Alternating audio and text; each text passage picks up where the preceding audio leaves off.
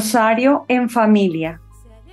La gran cruzada del siglo XX-XXI de restauración del Santo Rosario en familia durante el mes de octubre se realiza para hacer eco a las instancias de la Santísima Virgen de Lourdes y de Fátima, a los llamados reiterados de los sumos pontífices, a los votos de su santidad Pío XII por el gran regreso, por el gran perdón, durante el presente año santo y por último, para secundar los anhelos del soberano pontífice en favor de una paz verdadera entre los pueblos.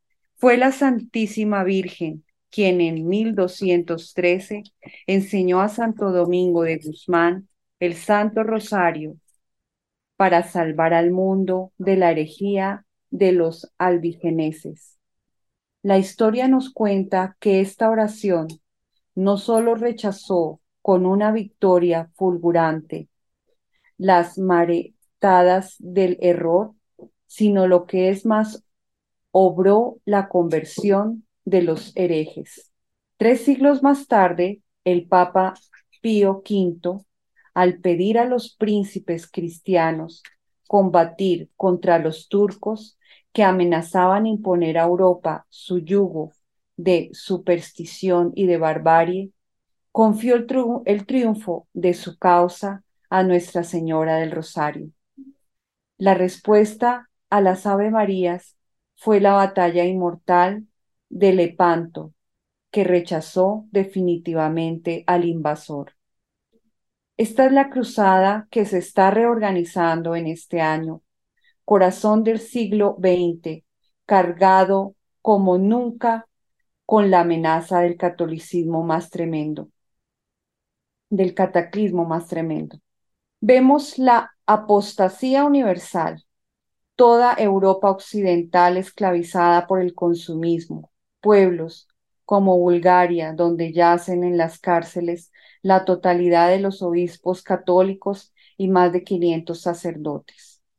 Por todas partes la persecución más artera y más terrible que han visto los siglos. Y en el mundo, en la amenaza del desastre de una guerra que al ser ganada por los enemigos del nombre cristiano, será el desastre apocalíptico. ¿Qué hacemos los católicos nada más que leer los periódicos y temer. Debemos entrar en la lucha con las armas triunfales de la oración, de la vida cristiana. Tal es el fin de la gran cruzada del Rosario en familia que hemos comenzado siguiendo el ejemplo de los católicos de Estados Unidos, de Canadá y del mundo entero. Señor, te ponemos en tus manos este momento, esta oración, este encuentro, este encuentro de culturas, de, de pueblos, de naciones. Te ponemos en tus manos este momento para que pases tu mano sanadora, tu mano protectora, tu mano restauradora. Virgencita, permite que abramos nuestro corazón a tu llamado, abramos nuestro corazón al Espíritu Santo, abramos nuestro corazón a la paciencia, la sabiduría, la templanza, abramos el corazón y seamos dóciles al llamado de nuestro Señor Jesucristo. Amén. Señor Jesús, te damos gracias por permitirnos un día más de vida, por poder cada día servirte a través de la necesidad de los hermanos. Por eso te alabamos y te bendecimos y te damos gracias, porque nos amas, porque nos sigues cuidando, porque sigues permitiéndonos encontrarle sentido a la vida para ayudar a muchos hermanos. Y a ti, Madre Santísima, también te damos gracias porque nos sigues cubriendo con tu preciosísimo manto, nos sigues cuidando de todos los peligros y nos sigues llevando hacia, hacia tu Hijo Jesús. Padre Santísimo, en tu corazón ponemos todas las familias del mundo, ponemos a los países en conflicto, los corazones en conflicto. Ponemos en tus manos y en tu corazón a las personas que no han tenido una experiencia, que no han permitido tener una experiencia de amor contigo y en estos momentos están haciéndole mucho daño a otras personas por sus egos, por su deseo de poder, por eh, sus deseos de tener dinero mal habido, por sus miedos no trabajados, por su falta de encuentro contigo, porque no saben del paraíso que nos has conseguido con tu muerte, Señor y resurrección. Eh, de una manera muy especial, hoy encontramos a los corazones que no han encontrado un sentido de vida que sea para bien propio y de los demás, no solamente para bien propio. Te ponemos todas las personas que están sufriendo y te damos gracias por darnos a la Virgen Santísima, nuestra Madre, tu mamá es nuestra mamá por tu ternura, por tu amor, por tu misericordia. Gracias, Padre Dios. Gracias, Señor nuestro Jesucristo. Gracias, Espíritu Santo Divino. Gracias, Virgen Santísima, por todas las familias del mundo, por todos los corazones y por el sentido que das a nuestra vida. Amén. Señor, gracias te damos por tu presencia, por hacer eh, posible que estemos acá reunidos a través de este programa radial, que estemos acá eh, dispuestos a alabarte, seguirte, colaborarte, hacer todo lo que podamos para hacer de nuestra vida una vida con propósito, una vida llena de ti, una vida que tiene norte, que tiene muchísimo que hacer, muchísimas cosas que tú nos pides, nos, nos ayudas, nos impulsas a lograr. Por eso hoy queremos eh, comenzar estos, este, este nuevo tema en el programa para que tú nos ayudes y nos ayudes a infundir mucho propósito, mucho norte, muchos objetivos a todas nuestras vidas. Bendice nuestro pensar, nuestro sentir, nuestro actuar, nuestro hablar en el nombre del Padre, del Hijo, del Espíritu Santo. Amén.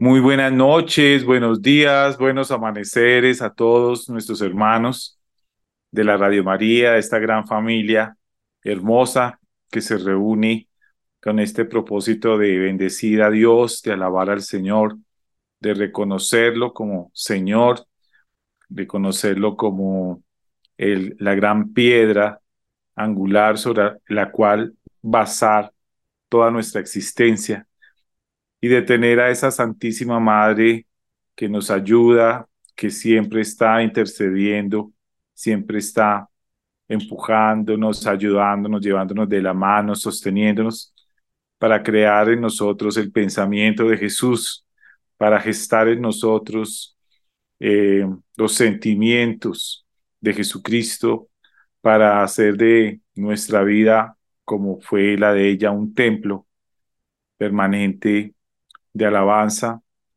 con nuestra vida y con nuestras acciones. Por eso, hoy queremos darles a todos una gran bienvenida a nuestro programa. Queremos que se sientan contentos, que se sientan a gusto, que sigan, se sienten aquí en el programa y que podamos entre todos eh, escucharnos y crear esta maravillosa propuesta de tener un gran propósito en nuestra vida. Pero antes de entrar en el tema, quiero saludar a mis hermanos eh, de comunidad, de vida y mis hermanos de, de, mesa de trabajo, Santi y Mechis. Eh, doctora Mercedes, ¿cómo estás? ¿Cómo te ha ido en, esta, en estas semanas y cómo, cómo va todo? Y ante todo, un abrazo, bienvenida. Gracias también para mis hermanos de comunidad en Gadí, con los que realizamos este programa. Un abrazo para ustedes y sus familias. Gracias a Dios, todo muy bien. Eh, y un abrazo muy grande a nuestros oyentes, al equipo de producción de Radio María, al Padre Germán, a todas las personas que hacen posible el programa y a la audiencia que se conecta con nosotros. Dios nos ilumine para eh, compartir lo mejor para, para toda nuestra audiencia. Bueno, también un abrazo de bienvenida, de reencuentro con Santi. Qué rico, Santi, estemos compartiendo de nuevo una vez más estos micrófonos, estas, esta, esta, esta parte que nos regala el Señor de compartir y de enseñanza. Sí, buenos días, tardes, noches, atardeceres en el momento en que se encuentren en el uso horario. De verdad que gracias Gonzalo y Mercedes por una vez más estar aquí reunidos y sobre todo a ustedes que nos dan la oportunidad a través de este espacio de poder transmitir algo de vida, algo que les puede servir para mejorar su calidad de vida y hacerla cada vez más amena. Bueno, entonces, para ponernos en contexto, eh, hemos estado desde hace algunos meses ya, hemos venido hablando del propósito de tener hijos felices. Y cuando hablamos de hijos, no solamente hacemos referencia a nuestros hijos físicos, sino también a todas esas personas que están a nuestro cargo, a esas personas que están tratando o estamos tratando de, de educar, de llevar por los mejores caminos, por darles los mejores consejos que están bajo nuestra responsabilidad.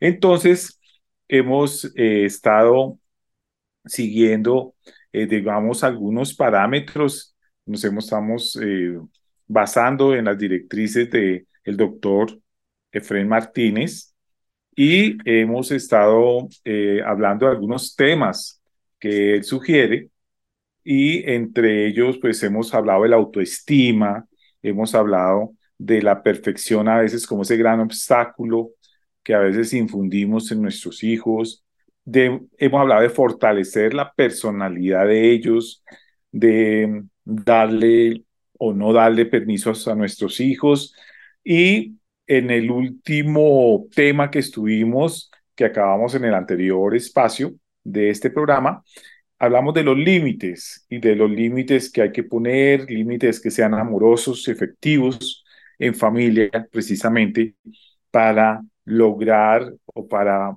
infundir esos, esos puntos de, de, de crecimiento, de desarrollo para nuestros hijos.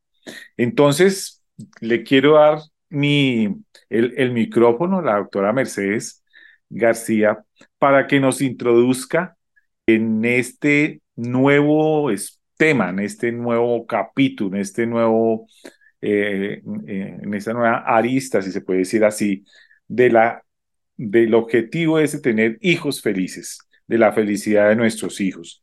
Entonces, sin más preámbulos, doctora Mercedes, vamos a ver qué tema vamos a comenzar y es un tema eh, supremamente hermoso, lindo y bueno, esperamos que todos aprendamos mucho de este tema. Gracias para ti. Realmente, como tú dices, es un tema bellísimo, apasionante, lo cual no quiere decir que sea sin sufrimiento, pero es lo que le da sentido incluso al sufrimiento. Le da sentido a la vida, le da sentido al amor, le da sentido al trabajo y le da sentido a lo que no es como esperábamos que fuera a esas frustraciones de la vida, a, a esos duelos que vivimos, a esos desconciertos a los que eh, la vida nos, nos pues lleva también. Y la persona en la cual eh, el doctor Efren se basa en sus estudios es el doctor Víctor Frank, quien en carne propia vivió todo lo que predica, padre, padre de la logoterapia, que es la terapia del sentido. Entonces, hoy vamos a ver desde su propia carne y hueso, desde su propia vivencia, eh, que vemos en el libro El hombre en busca de sentido de él, de Víctor Frank, lo que él vivió en los campos de concentración, él vivió el sufrimiento, ¿no? Él vivió el no tener nada y es muy actual este tema para las familias porque infortunadamente de muy buena voluntad, muchos padres, muchas generaciones de padres de ahora son hijos de padres que de nuestra generación que nosotros tuvimos muchas carencias y no pasaba nada. Éramos felices, teníamos amor y ya, suficiente. Entonces, como tuvimos carencias, estos hijos de estas generaciones quisieron que sus hijos no sufrieran lo que ellos sufrieron, lo que nosotros sufrimos. Y al quitarle el sufrimiento al ser humano, al decirle sí a todo, a los hijos, al consentirlos para todo, a no dejar que se caigan, que se raspen, a que no se pongan bravos con nosotros, venga, le doy, le digo que sí a todo, venga, le doy todo lo que me pide para que no se ponga bravo conmigo. Tenemos jóvenes en unas situaciones psicológicas bastante complejas que se remató con la cuarentena, con el encierro, con el no exponerse, a estos sufrimientos y resolverlos, como nos tocó a nosotros, las generaciones más mayorcitas. Entonces, es un tema muy actual y papá y mamá tenemos que redireccionar nuestra crianza, porque cuando una persona no ha desarrollado psicológicamente la tolerancia a la frustración, no flexibiliza su cabecita, no tiene la capacidad de adaptarse a la carencia, al no, a la frustración, como es la vida misma, porque eso no es que los papás dicen que no para molestar al hijo, es que, no se puede todo, no se tiene todo y el ser humano es limitado. Es el tema que acabamos de terminar, el límite. Somos limitados y no pasa nada. No nos vamos a morir, pero los adolescentes hoy día se mueren y si se mueren, se suicidan. Entonces tenemos que enseñar a que todo tiene sentido, a que tenemos la capacidad de tener valores de actitud, es decir, encontrar como valiosa la actitud de enfrentar de una manera de crecimiento y de aprendizaje aquello que no podemos cambiar.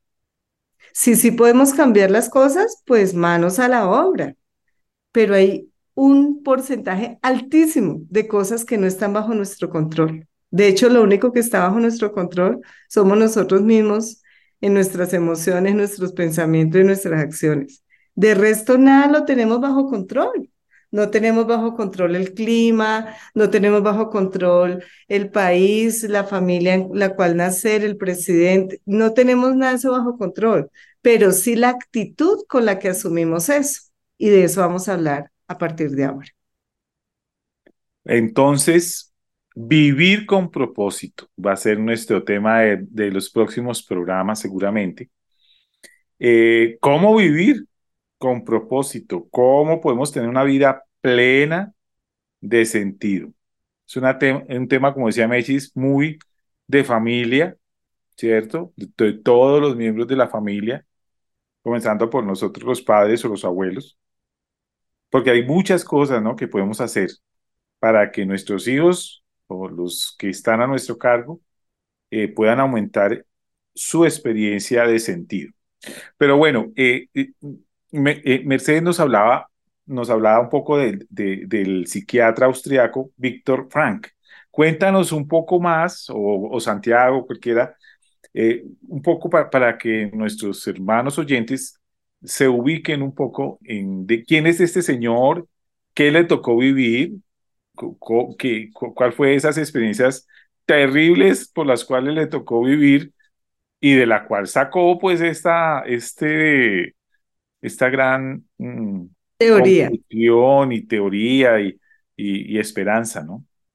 Bien, sí, pues resulta que Víctor Frank era un psiquiatra austriaco que vivió las dos primeras guerras mundiales y al estar en Austria tuvo de cerca el rigor del conflicto en ambas. Frank experimentó una experiencia muy complicada porque estuvo en varios campos de concentración durante tres años y medio.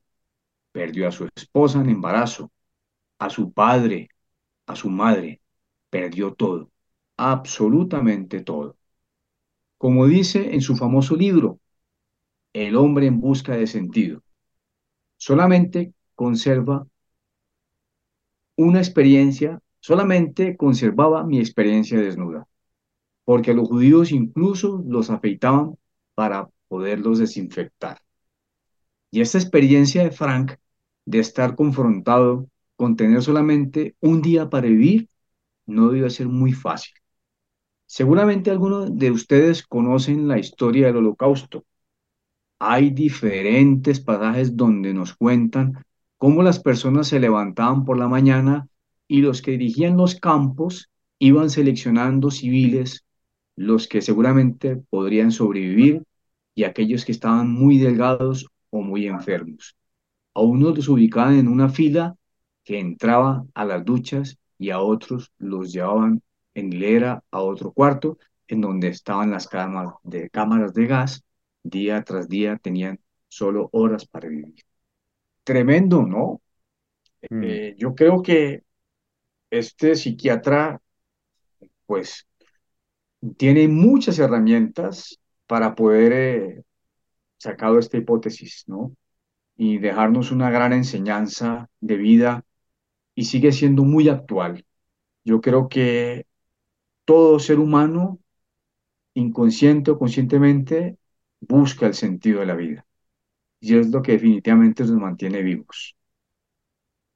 Cuentan que después de, de, ya mucha edad, este señor del cual nos estamos refiriendo aprendió a montar avioneta por allá a los 60 o 70 años, ¿cierto? Y, y comenzó a hacer alpinismo después de, que se acabaron las guerras y todo eso. Y él narra pues que se prometió a sí mismo no suicidarse después de toda la situación tan caótica que nos cuenta Santi. Quiso aplicar todo lo que ya venía aprendiendo en su psiquiatría y en la neurología para ayudar a personas a que vivieran con propósito, que es el tema al cual estamos entrando. Entonces, em, básicamente, el hombre se autorrealiza, dice él, en la misma medida en que se compromete con hacer realidad algo que le apasione en su vida, algo que lo conecte con la vida. Qué interesante eso. Busquemos siempre eso, ¿no? Algo que realmente nos mueva, nos motive, nos mueva al piso, ¿cierto? Podemos tener muchas cosas, como nos suele suceder en muchos lugares. Tenemos demasiadas cosas, pero a veces esas demasiadas cosas hacen que no tengamos nada. Tengamos tantas cosas que ocuparnos que realmente no tenemos nada que nos sostenga. Y no estamos conectados con ninguna, entonces no tenemos piso. O lo que algunas personas dicen, ¿no? Tan pobre, tan pobre que solo tiene plata, porque no tiene un vínculo, ¿no? No tiene un sentido, no tiene una conexión con algo. Él, él esta, esta promesa que se hizo de no suicidarse y esta promesa de dar todos sus conocimientos, sus investigaciones, las hizo dentro del campo de concentración. Porque él vio cómo cuando entraban todos estos judíos, él pues judío y bueno, sus padres, en fin, un psiquiatra destacadísimo eh, en Viena, eh, él podía irse a Estados Unidos. Él era muy famoso cuando la Segunda Guerra Mundial y a él le mandaron los tiquetes para que se salvara el holocausto, se fuera para Estados Unidos. Pero él tuvo una experiencia en, en oración y justo llegó a sus manos un texto en hebreo y fue donde su papá que se lo leyera y era honra a padre y madre. Él, él dijo, él en su oración y cuando recibió ese esos tiquetes, él, él les preguntó, ¿puedo llevarme a mi esposa, a mi hijo que está embarazada, a mis papás? No, solo para ustedes el tiquete. Dijo, no me voy. Se quedó, lo corrobora con el honra padre y madre que en, su oración, eh, llega a sus manos este texto. Y estando en el campo de concentración, él ve que hay personas que por decisión propia se lanzan contra las redes, las, lo eléctrico con lo que rodean los campos de concentración, las, se lanzaban contra ellas. La alambrada eléctrica. La alambrada eléctrica para que no se salieran del campo, para que no se volaran. Ellos voluntariamente se suicidaban de esa manera porque igual eh, pasaba eso, no sabían si cuando abrieran la ducha iba a salir agua o iba a salir gas y los iban a morir o no. Todos los días era, no sabían qué iba a pasar al otro día. Entonces, preferían suicidarse a estar en ese, aparte de los trabajos forzados, pasar el invierno, trabajar en las condiciones que los ponían a trabajar, descalzos, enfermos, aguantando eh, hambre, aguantando enfermedad, aguantando depresión, todo lo que tuvieron que vivir, pues algunos primero se suicidaban antes de seguir viviendo semejantes traumas de, de, del holocausto. Y él vio todo eso y él dijo, me prometo no suicidar en el campo de concentración. Por mí, por lo que dependa de mí, yo no me voy a quitar la vida. Ya si cuando él entrara, en vez de agua salía gas y moría, pues ya no fue él por decisión de él. Pero él dijo, lo que dependa de mí, me prometo no suicidarme y me prometo poner todo, todo lo que he investigado, todo lo que sé, todo lo que he aprendido para que mis compañeros de, mis compañeros judíos, prisioneros en estos campos de concentración, reciban de mí todo lo que esté a mi alcance para que su vida tenga sentido mientras las horas que tengamos, quién iba a saber cuándo iban a salir, si iban a salir vivos, si iban a sobrevivir a las enfermedades, al hambre, al invierno, a, a, la locura, todo lo que se despertaba en esas circunstancias que hasta los mismos compañeros que ascendían eran peores que los mismos alemanes con sus propios hermanos judíos. Entonces es una, una experiencia en la que él con su propia vida nos está reflejando que uno decide, que uno puede estar en lo peor de lo peor de lo peor. Cada uno en su corazón sabe cuál es su campo de concentración. Para uno su campo de concentración es una enfermedad difícil, para otros es una relación difícil, para otros es una incapacidad intelectual en tal tema, para otros es lo económico, para, en fin, cada uno tenemos algo ante lo que somos tan vulnerables como, como él decía, perdón, solamente conservaba mi existencia desnuda. Cada quien sabe ante qué queda con su existencia desnuda. Cada uno sabemos en qué lo hemos perdido todo, en qué no nos sentimos impotentes, incapaces. Cada uno sabemos qué es eso tan tremendo. Y él, estando en la peor circunstancia que puede vivir un ser humano, él hizo saber que estando prisionero, uno era libre. Porque él dijo, podrán quitarme la libertad de no salir del campo de concentración. Yo no puedo salir de acá, pero no me pueden quitar la libertad de elegir la actitud con la que voy a tomar esto. Y él entonces, por ese ejercicio de su libertad, libremente decidía cosas como, por ejemplo, disfrutar si les salía una bichuelita en ese aguacaldo que les daban. Me salió recadito, una bichuelita. Él disfrutaba eso. Él disfrutaba que salió agua, no salió gas. Él disfrutaba que salió vivo. Entonces, él, él salió vivo de allá. Él murió apenas hace como nueve años, creo y toda la vida amó ser piloto, pero él tenía un problema cardíaco. No, no pasó nada. A sus 70 años empezó su curso de aviación y su curso de aviación hasta que piloteó ya su avión. ¿Y qué pasó con la esposa, con la segunda esposa? Porque la primera se la mataron embarazada en los campos de concentración.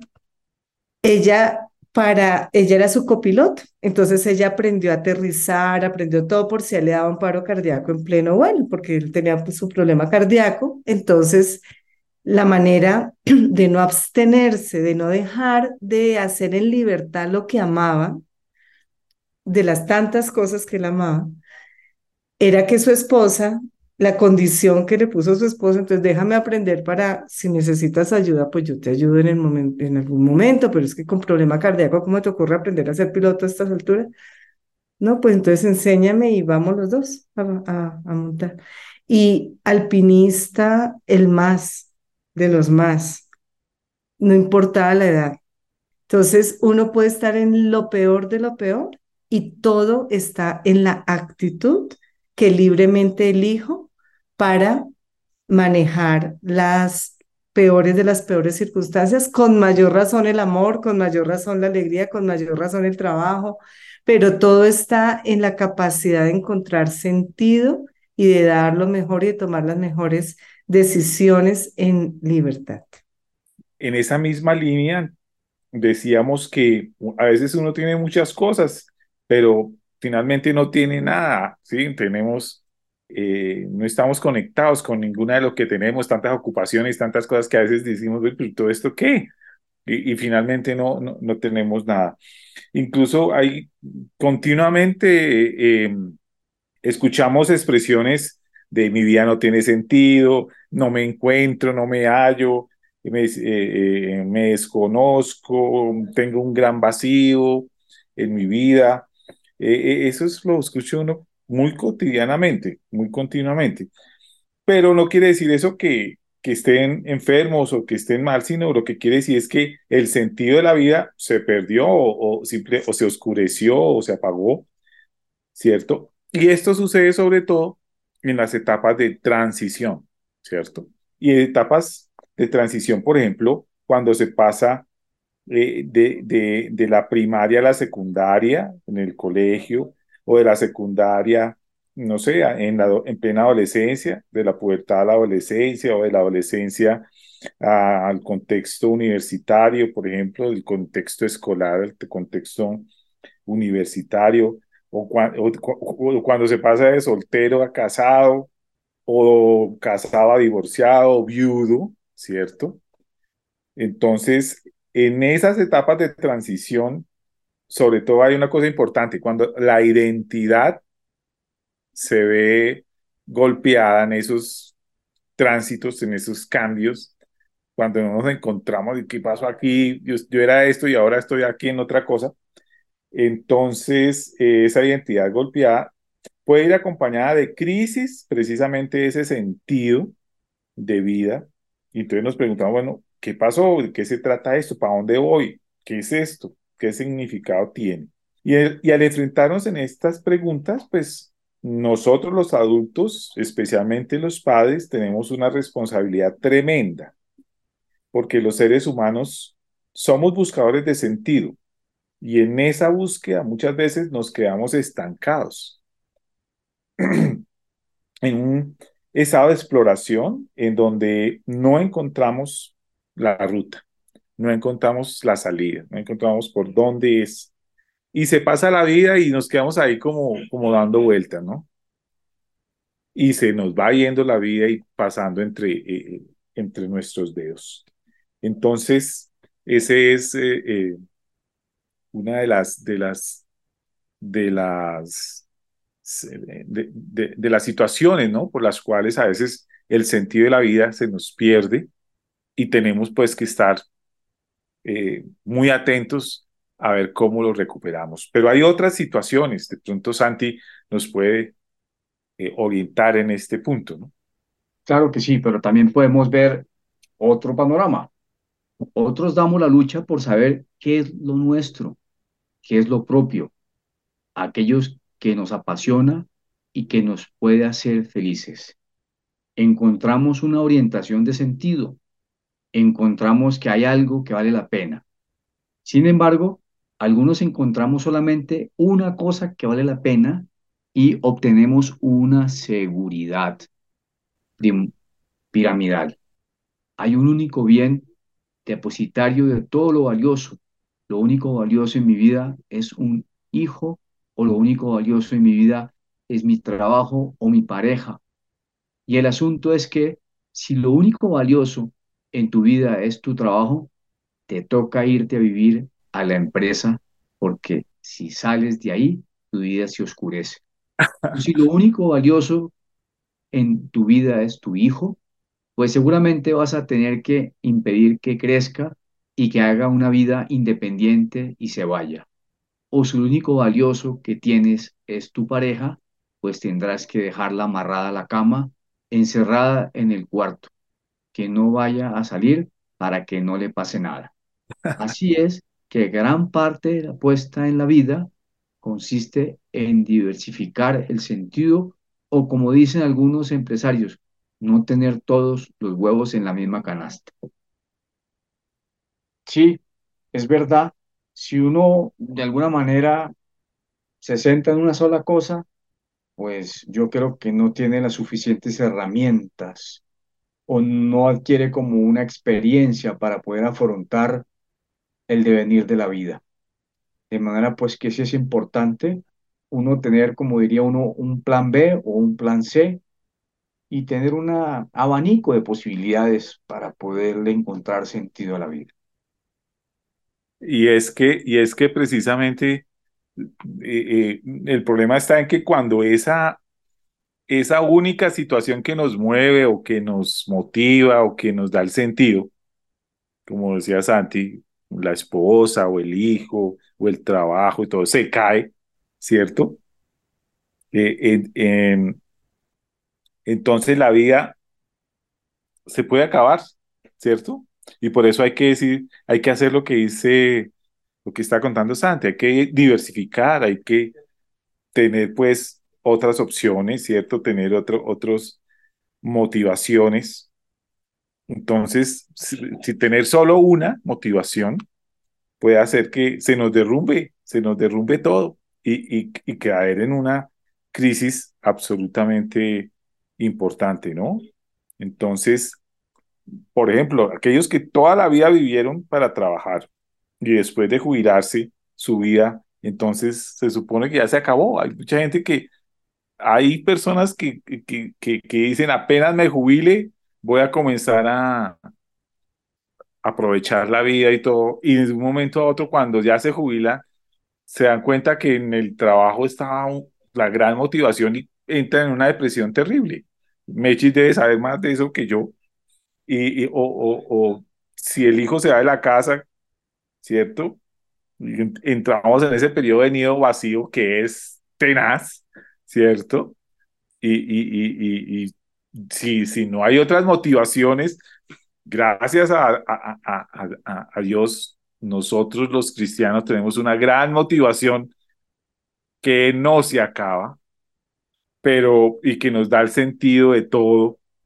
Pero las personas que no gozan de, esas, de esta esperanza, de esta fe, pues se derrumban, se derrumban. Mercedes, no sé, tú que en la experiencia, que tienes como psicóloga, seguramente nos puedes aportar hay muchísimas cosas, ¿no? Sí, pues de alguna manera es paradójico que la psicología llega hasta un punto, pero Dios llega a todo, ¿no? Entonces, oremos siempre porque el mundo entero se sienta amado y tenga una experiencia con Dios. Es el que cuando bebemos su agua no volvemos a tener sed.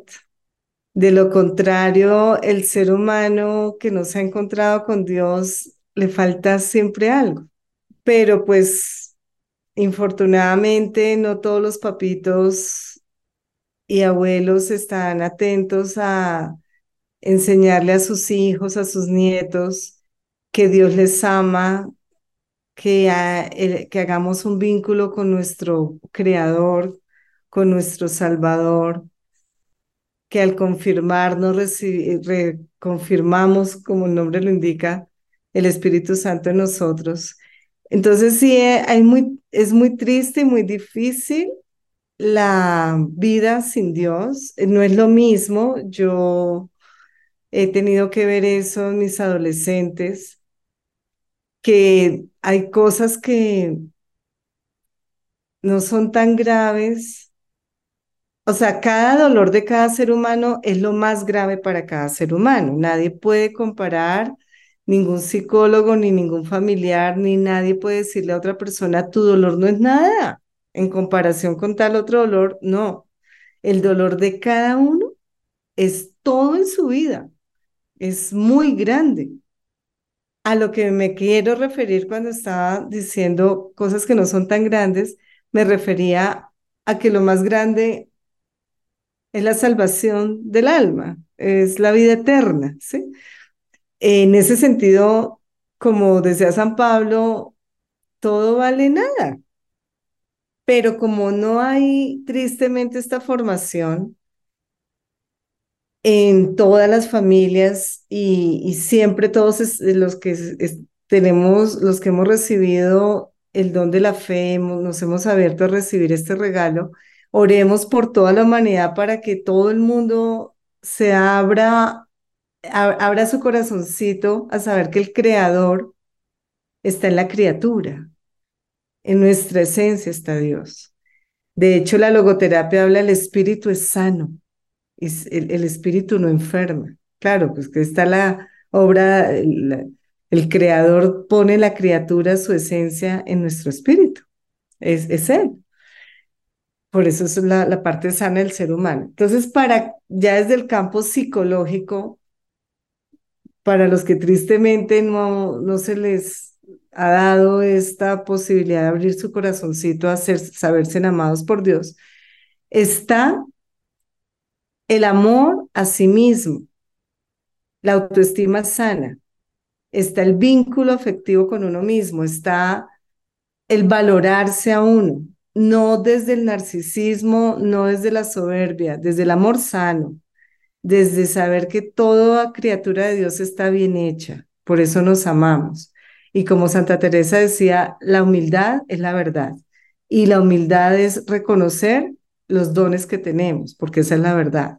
Y las debilidades que tenemos, porque esa es la verdad. Entonces, las dos cosas son vínculo afectivo y desarrollar todas las áreas de la vida. Hacer deporte, hacer algo artístico, saber eh, recrearse, estudiar, desarrollar lo intelectual, desarrollar lo social, el manejo de las emociones, la vida de familia, la parte ecológica, el servicio, los que estamos en este camino de Dios, siempre tenemos prioridad servir. Y eso nos da un sentido de vida impresionante. Entonces, pongamos los huevos en diferentes canastas, que nos alegre el deporte, que nos alegre el amor, que nos alegre la fe, que nos alegre estudiar, que nos alegre trabajar, que nos alegre invertir, eh, que nos alegre ser quienes somos. No, excelente, excelente. Porque además de eso, el que, el que tiene ese deseo, ese sentido de la vida pleno, pues tiene mejor salud física, está comprobado salud mental, vive mejor en términos de afecto, ¿cierto? Tienen más alegría, más felicidad y manejan pues eh, los problemas de una manera más resiliente que hemos hablado en otras ocasiones, ¿cierto? Entonces, está planteado el tema, es un tema muy lindo. Nos esperamos entonces seguir con, con ustedes, seguir desarrollando este tema. Queridos oyentes, vamos a hablar precisamente de la confusión existencial, de los vacíos, de qué es vivir con propósito y algunas propuestas. Eh, seguramente que Santiaguito nos estará mostrando eh, algunos tips o algunas acciones que vamos a hacer precisamente para dar propósito a nuestra vida, mayor propósito y la de nuestros hijos. Entonces, démosle gracias al Señor porque Él nos da el mejor propósito de nuestra existencia. Entonces, pongámosles en las manos del Señor este propósito y démosle gracias. Gracias Virgen Santísima, gracias Padre Dios, gracias nuestro Señor Jesucristo, gracias Espíritu Santo bendito por amarnos tanto, porque el amor da sentido. Gracias por abrir nuestro corazoncito para entrar en Él y hacernos sentir tan felices de ser quien somos, tan felices de ser tus hijos, tan felices de tener este espíritu del Creador, espíritu tuyo en nuestra vida, en nuestra existencia. Y te entregamos a toda la humanidad para que se deje amar por ti y para que sea buena. Amén. Amén. Bueno, estimados oyentes, eh, los esperamos en el próximo espacio. Este es su programa Familia vale la pena. Y como siempre, los dejamos en las manos de María, la Madre de Dios.